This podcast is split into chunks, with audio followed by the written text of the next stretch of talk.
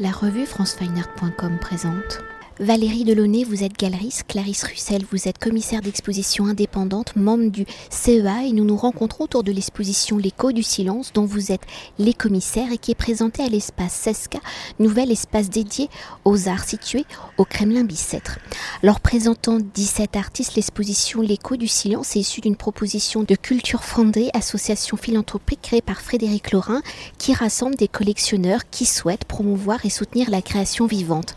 Alors si vous avez construit cette exposition autour d'une thématique et nous allons l'aborder et à travers un récit écrit par une multitude de vocabulaire plastique, elle est aussi le reflet des goûts artistiques des collectionneurs membres de l'association.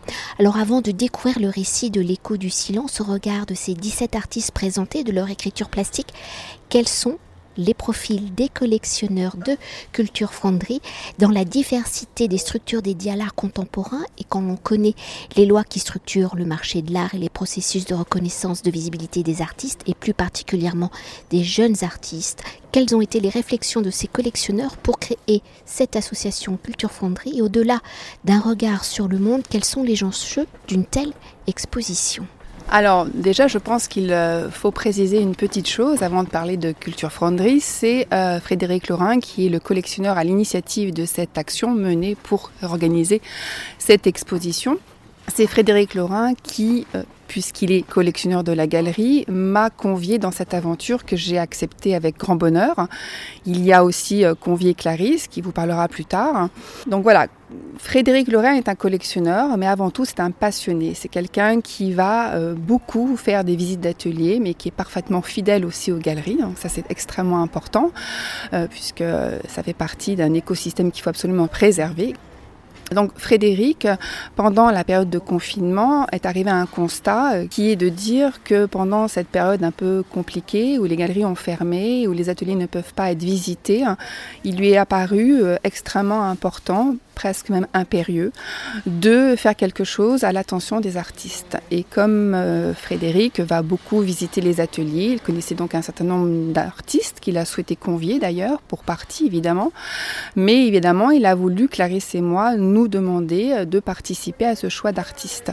Nous avons fait le choix euh, d'artistes qui n'étaient pas dont la plupart n'étaient pas euh, représentés par des galeries. Donc voilà, c'est plutôt quelque chose qui est une main tendue d'un collectionneur, d'un passionné à l'égard d'artistes pour les aider à aussi bien à euh, essayer de, rebondir euh, par rapport à cette situation sanitaire un peu dramatique que tout, que tout le monde connaît, mais aussi d'essayer de euh, ce, ce, moment pour montrer, pour mettre en lumière. Voilà. Et donc c'est tout le but de cette organisation, c'est véritablement tendre la main vers des artistes. Et puis Culture Fonderie, qui a donc été créée par Frédéric Laurin, est une association de collectionneurs qui sont tout autant que Frédéric, passionnés et qui ont vraiment une main tendue vis-à-vis des artistes. Voilà, c'est pour moi ce qui est extrêmement important dans cette aventure, c'est l'aspect philanthropique de cette association. Voilà, je sais de la voilà, Clarisse. Oui, je pense que la situation sanitaire a aussi euh, questionné énormément euh, sur euh, comment, dans quel monde on veut vivre demain. Et euh, le travail des artistes questionnait déjà euh, les problèmes de perception que l'homme a aujourd'hui, euh, notamment avec toujours ce brouhaha constant, les sonorités des villes. On a de moins en moins cette connexion avec la nature. Et, d'où le, titre aussi de l'exposition L'écho du silence, où vraiment chaque artiste essaye de réinventer un rapport neuf à la nature.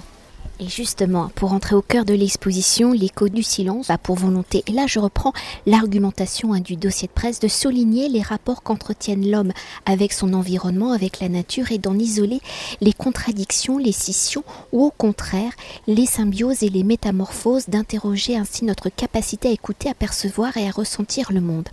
Alors par leur observation et leur sensibilité particulière, en utilisant la nature, leur environnement comme matière, vocabulaire et réflexion plastique, les artistes perçoivent, entendent, ressentent le monde différemment. Dans notre société contemporaine où l'environnement, l'écologie sont au cœur des enjeux politiques et sociétaux, où par leur sensibilité particulière, les artistes sont des fenêtres sur le monde, quelles ont été vos réflexions justement pour construire le récit de l'écho du silence et réunir des artistes portant leur regard et la matérialité de leurs œuvres sur les éléments issus de la nature?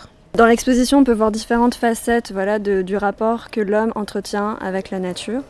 Donc, on a choisi des artistes qui avaient une vision euh, élargie pour euh, vraiment se distancer d'un point de vue anthropocentrique. Souvent, on est toujours euh, au jugement par rapport à, voilà, en, en, tant qu'être humain, comment on regarde le monde. Et là, on essaye vraiment d'englober un système beaucoup plus grand qui fait partie d'un tout. Et ce qui est important de souligner, c'est que on essaye aussi de remettre en question le concept même de nature. Par exemple, l'anthropologue Philippe Descola explique que dans certaines civilisations ou d'autres cultures, nous occidentales, euh, la nature n'existe pas. C'est un tout. L'homme fait partie d'un tout.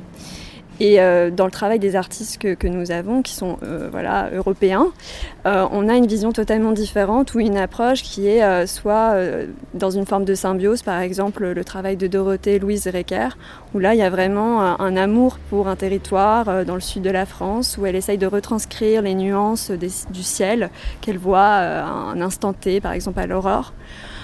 Cet amour-là, on le, revoit aussi dans le travail de Johanna Perret qui, qui essaye chaque fois de, retranscrire la lumière à travers des paysages de montagne en Haute-Savoie, dans la vallée de l'Arve. Donc ça, c'est des visions qui sont beaucoup plus euh, euh, dans l'unification entre l'homme et la nature, euh, les sentiments qui, font partie d'un tout et aussi de l'observation de la nature. Et tout au contraire, on a des visions beaucoup plus fragmentées où là, on voit la scission entre l'homme et, et son environnement. Par exemple, euh, Laurent Pernaud parle de temporalité, qui a une double temporalité, que nous, en fait, on, ne suit plus celle de la nature qui est lente, minutieuse, et que nous, on emprunte une, temporalité qui est beaucoup plus euh, euh, précipitée et du court terme. Oui, Clarisse a parfaitement expliqué en tout cas la plupart des artistes, mais en tout cas pour ce qui est de mon travail, qui a été travail de commissaire, j'ai voulu apporter un peu mon grain de sel. Pourquoi? Parce que justement, nous qui habitons dans les villes, j'ai voulu faire pour les visiteurs ressentir la nature. Et dans mon travail de commissaire, tout a été évidemment dans le choix, mais aussi dans l'agencement des œuvres d'art. Par exemple, quand vous rentrez, euh, j'ai véritablement voulu un impact sur votre corps. Quand vous rentrez, vous devez lever le, regard vers le ciel, puisqu'il y a une œuvre qui est une œuvre vidéo de, Nicolas Tourte et qui, euh, je dirais, un peu dépeint ce que je souhaite faire de vous, les visiteurs, dans cette exposition. C'est une balade au travers d'œuvres, mais je veux que votre corps évidemment, votre esprit est pris, puisque en fait, il y a les œuvres d'art et que les artistes sont là pour expliquer. Là, vous parlez à votre esprit, à votre pensée. Mais moi, j'ai voulu vous emmener dans votre corps. Et c'est pour ça, par exemple, que vous verrez des choses comme le travail de Béatrice Bissara, qui est un travail sur les derviches tourneurs, qui ont évidemment cette technique qui est de tourner sur eux-mêmes pour accéder à un état d'esprit, à une autre dimension. C'est ça, en fait, que j'ai souhaité faire dans cette exposition. Vous avez aussi toujours Nicolas Tour, cette rivière comme ça qui coule au milieu de l'exposition et qui euh, ravive un peu nous à l'état animal. Nous voyons couler dans l'exposition une rivière. J'ai voulu aussi travailler sur la terre. Dorothée, qui a été citée par euh, Clarisse, travaille sur la terre. Son travail n'est que sable.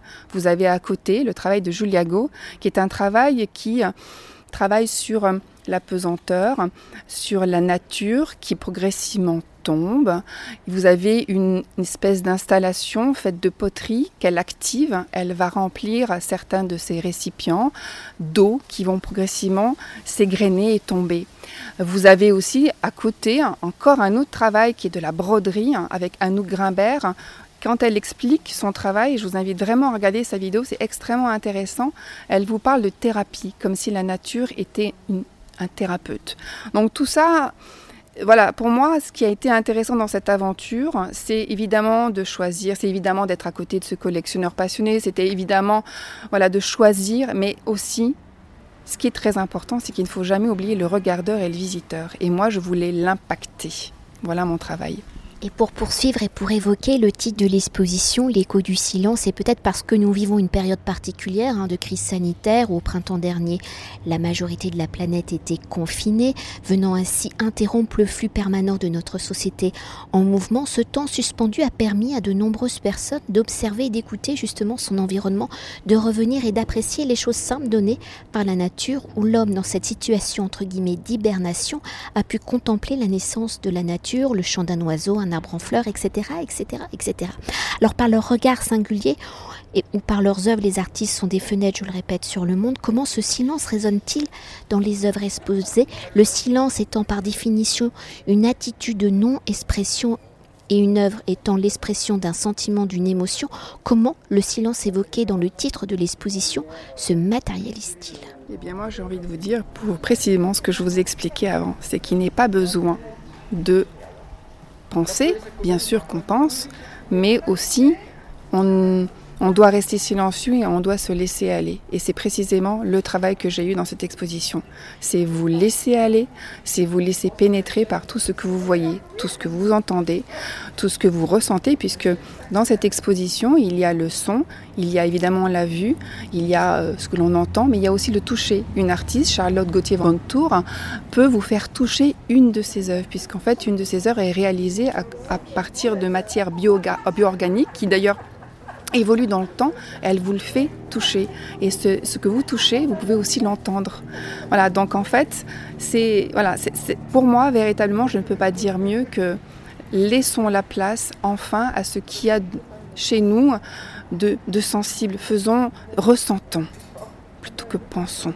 Oui, on essaye de s'éloigner d'un mode euh, cérébral, euh, mental. Euh, on essaye vraiment de s'éloigner de, cet esprit-là, de toujours voilà, raisonner, expliquer et de, revenir à un état plus émotionnel et de pleine conscience où les visiteurs sont, amenés voilà, à se laisser aller, à, ne plus rien penser, faire le vide et, juste observer et, écouter ce qu'ils voient. Alors moi, je, théorise un peu beaucoup hein, pour continuer d'évoquer la matérialité des œuvres de l'exposition dans sa construction. Vous faites référence à la théorie des quatre éléments qui fait référence euh, en philosophie au concept de cosmos qui lui-même à l'origine du concept de l'harmonie de la nature avec l'air, l'eau, la terre et le feu. Alors dans le regard sur le monde, dans ce rapport à l'homme, à la nature, dans la conception de leurs œuvres, comment les artistes présentés dans l'exposition explorent-ils la matérialité de ces quatre éléments? Par quel vocabulaire plastique retranscrivent-ils la matérialité justement de ces quatre éléments cette matérialité, elle se, elle figure par les quatre éléments eux-mêmes, mais aussi par euh, d'autres objets qui font référence aux éléments qui sont finalement euh, euh, présents dans, tout ce qui nous entoure. Juliago, comme on disait, travaille la terre, l'argile, la boue, qui fait référence à, à, la terre, mais qui est forcément en lien avec l'eau, avec la liquidité. Esmeralda d'Acosta, elle, travaille aussi sur le feu comme force de destruction mais aussi comme, euh, comme énergie de réminiscence des souvenirs, euh, des traumatismes liés à la perte d'objets.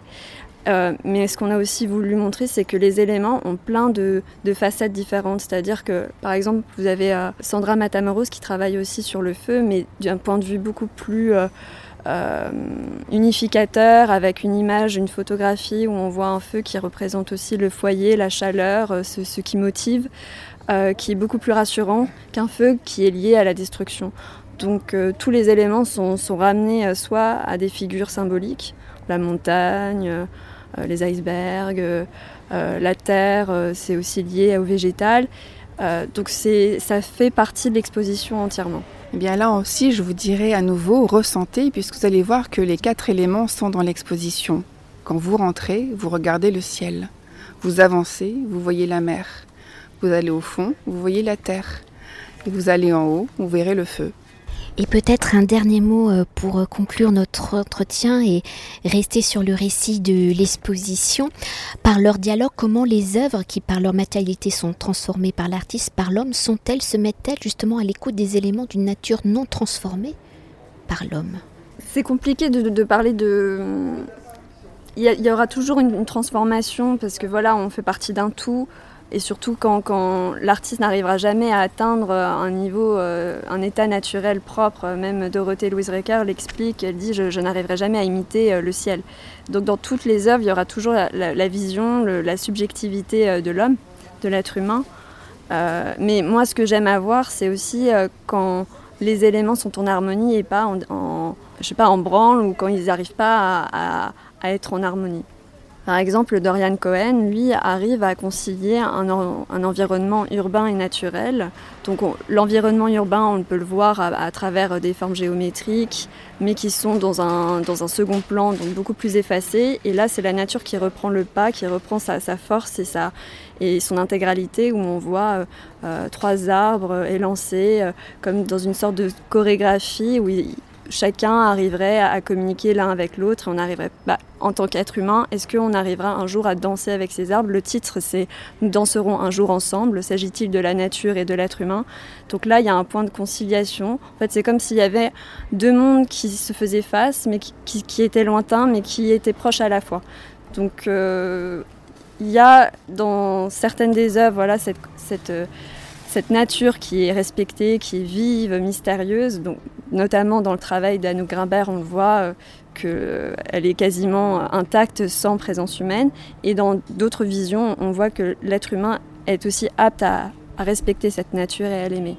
Je suis parfaitement d'accord avec Clarisse. La seule chose, c'est que euh, je, je, trouve aussi que les artistes sont évidemment, et c'est ce que vous disiez au début, des antennes pour euh, bah, réactiver ce que nous n'arrivons pas ou plus à voir. Mais ce que, je, ce que je, vois à travers le travail de ces artistes dans cette exposition L'écho du silence, c'est que ce sont des artistes qui vont euh, évidemment dénoncer, etc., etc., mais sans jamais euh, violence. Il y a toujours une très grande douceur et une très grande poésie. Et je pense que c'est au regard de cette poésie que nous devons continuer, je dirais, cette lutte sans, sans aucune violence, parce qu'aujourd'hui, on vit dans une société extrêmement violente et on a infiniment besoin de douceur. Merci beaucoup. Cet entretien a été réalisé par franceweiner.com.